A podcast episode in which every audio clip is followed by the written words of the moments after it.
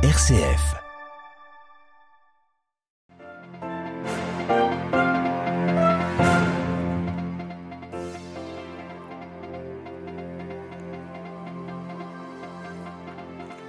Des funérailles grandioses dans l'abbaye de Westminster, responsables politiques du monde entier sont réunis en ce moment pour les obsèques de la reine Elisabeth II.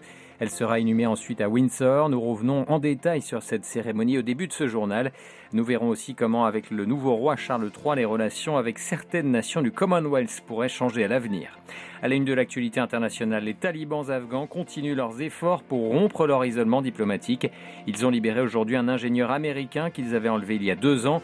En échange, les États-Unis ont rapatrié à Kaboul une personnalité afghane proche des talibans. Et puis, dans moins d'une semaine, l'Italie votera et pour la première fois, une femme, Giorgia Meloni, pourrait accéder au pouvoir. Radio Vatican, le journal, Olivier Bonnel.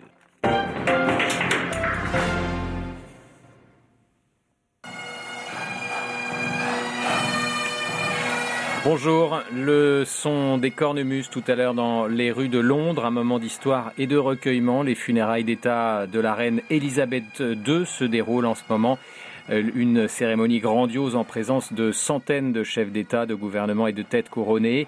Le cercueil de la souveraine a fait tout à l'heure son arrivée dans l'abbaye de Westminster, tiré par les membres de la Royal Navy. Bonjour Delphine Allaire. Bonjour Olivier. Le cercueil suivi par le roi Charles III et les autres membres de la famille royale.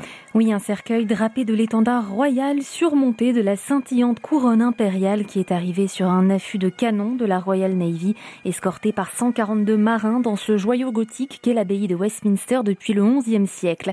Dix siècles plus tard, la souveraine de tous les records reçoit donc un ultime hommage devant 2000 invités triés sur le volet. 500 exécutifs mondiaux, pléthore de têtes couronnées sont représentés, 2000 invités in situ et près de 4 milliards de téléspectateurs devant leur poste de télévision.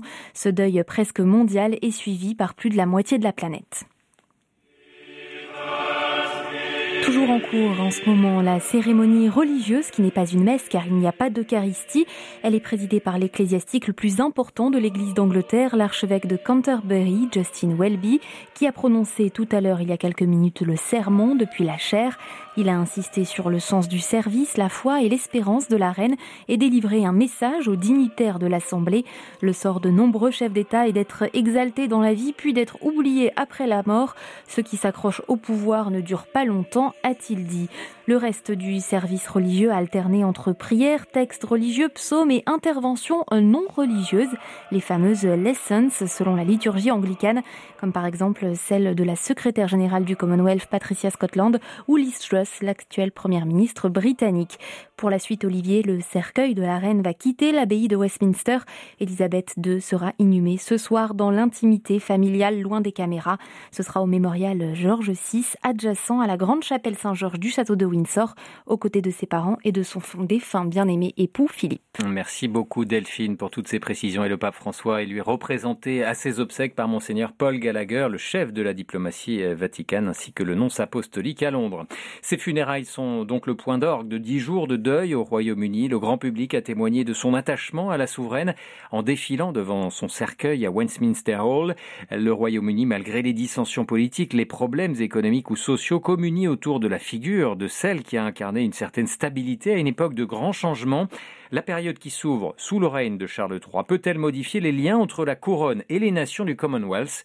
Nous avons posé la question à Philippe Chassaigne, il est professeur d'histoire contemporaine à l'université de Bordeaux-Montaigne. Après un règne de 70 ans, il est euh, tout à fait concevable que dans certains endroits se pose la question du euh, maintien de l'allégeance monarchique. Donc il y a l'Écosse, l'Irlande du Nord et puis euh, en dehors du Royaume-Uni, la question va probablement se poser en Australie, vu qu'ils ont commencé à en parler de façon assez peu élégante, à mon sens, appelle la reine était décédée.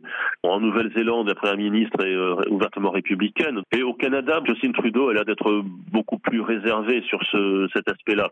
Euh, à mon sens, ce qui compte pour les Windsor, ce sont les anciennes colonies de peuplement blanc, donc Canada, Australie, Nouvelle-Zélande. Sinon, la reine n'aurait pas fait autant de voyages en Australie, Nouvelle-Zélande ou au Canada. Et William et euh, Kate et leurs enfants ne seraient pas allés aussi souvent euh, dans ces anciens dominions. Mais C'est toujours compliqué, à mon sens, de pronostiquer les choses parce que c'est une chose dans des sondages d'opinion de, se, déclarer partisan de la République, et puis lorsqu'on est euh, dans, dans le cadre d'une campagne référendaire, avec une question bien précise, et c'est la même chose pour l'Écosse, à mon sens, hein, les euh, déclarations de principe tendent, tendent à s'effacer devant des réactions de simple bon sens. Philippe Chassaigne, euh, spécialiste du Royaume-Uni, interrogé par Xavier Sartre. Dans le reste de l'actualité internationale, les talibans afghans continuent leurs efforts pour rompre leur isolement diplomatique. Ils ont libéré aujourd'hui un ingénieur américain, Mark Freirich, euh, qu'ils avaient enlevé il y a deux ans et demi. En échange, les États-Unis ont rapatrié à Kaboul une personnalité afghane proche des talibans qu'ils détenaient à Guantanamo. La tractation pourrait ouvrir de nouvelles discussions entre les deux pays. Les précisants de notre correspondant régional Emmanuel Derville. Plus d'un an après le retour au pouvoir des talibans, les États-Unis refusent toujours de reconnaître la théocratie islamiste. Mais l'échange de prisonniers, qui a vu la libération d'un narcotrafiquant afghan contre celle d'un ingénieur américain, montre que les États-Unis maintiennent un dialogue avec Kaboul. Le contrebandier libéré Bachir Nourzaï avait été présenté comme le Pablo Escobar asiatique lors de son arrestation en 2005. Il présente l'avantage pour les Américains d'avoir travaillé avec la CIA et d'avoir fourni des armes aux talibans dans les années 90. Après l'invasion de l'Afghanistan par l'OTAN en 2001, Bachir Nourzaï avait joué les médiateurs. Il avait tenté de convaincre certains chefs talibans de soutenir le régime démocratique. Bachir Nourzaï pourrait donc de nouveau servir d'intermédiaire dans des pourparlers entre les États-Unis et les talibans le ministre taliban des Affaires étrangères a déclaré que cet échange ouvrait une nouvelle porte pour des discussions entre les deux pays. New Delhi, Emmanuel Derville pour Radio Vatican. Le président iranien souhaite des garanties de la part des États-Unis sur le dossier du nucléaire. Ebrahim Raisi s'est dit favorable à un accord juste, mais les espoirs sont faibles dans le camp occidental, Téhéran n'ayant jamais montré de bonne volonté. Le président iranien, qui est attendu à New York pour participer à l'Assemblée générale des Nations unies, mais a exclu toute rencontre avec son homologue américain, Joe Biden. Un procès très symbolique s'est ouvert ce matin à Hong Kong, euh, celui du cardinal Joseph Zen, l'ancien archevêque de la ville. Il avait été arrêté début mai avec euh, plusieurs figures du mouvement pro-démocratie au nom de la loi sur la sécurité nationale imposée par Pékin. Hong Kong, où le président du syndicat des journalistes a été inculpé aujourd'hui pour entrave aux forces de l'ordre, dix jours avant un départ prévu de Hong Kong pour suivre une formation à l'étranger. Je vous disais en titre, l'Italie se rend aux urnes dimanche prochain, des élections législatives anticipées qui se tiendront après la soudaine chute du gouvernement pendant l'été, une échéance électorale à l'enjeu de pour la troisième économie européenne.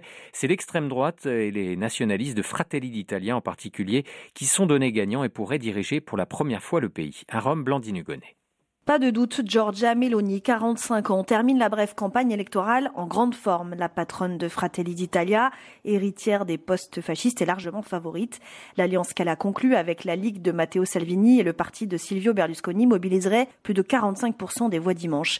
Des votes conquis par une ligne conservatrice, par des promesses de lutte contre l'immigration illégale, l'allègement des taxes et la redirection des aides européennes pour faire face à l'inflation et à la crise énergétique première préoccupation des électeurs. Partis se sont mis d'accord. Si Giorgia Meloni obtient le plus de bulletins, c'est elle qui prendrait la tête du gouvernement, une femme nationaliste pour la première fois présidente du Conseil. Le champ est d'autant plus libre pour les souverainistes que face à eux, la gauche avance désunie.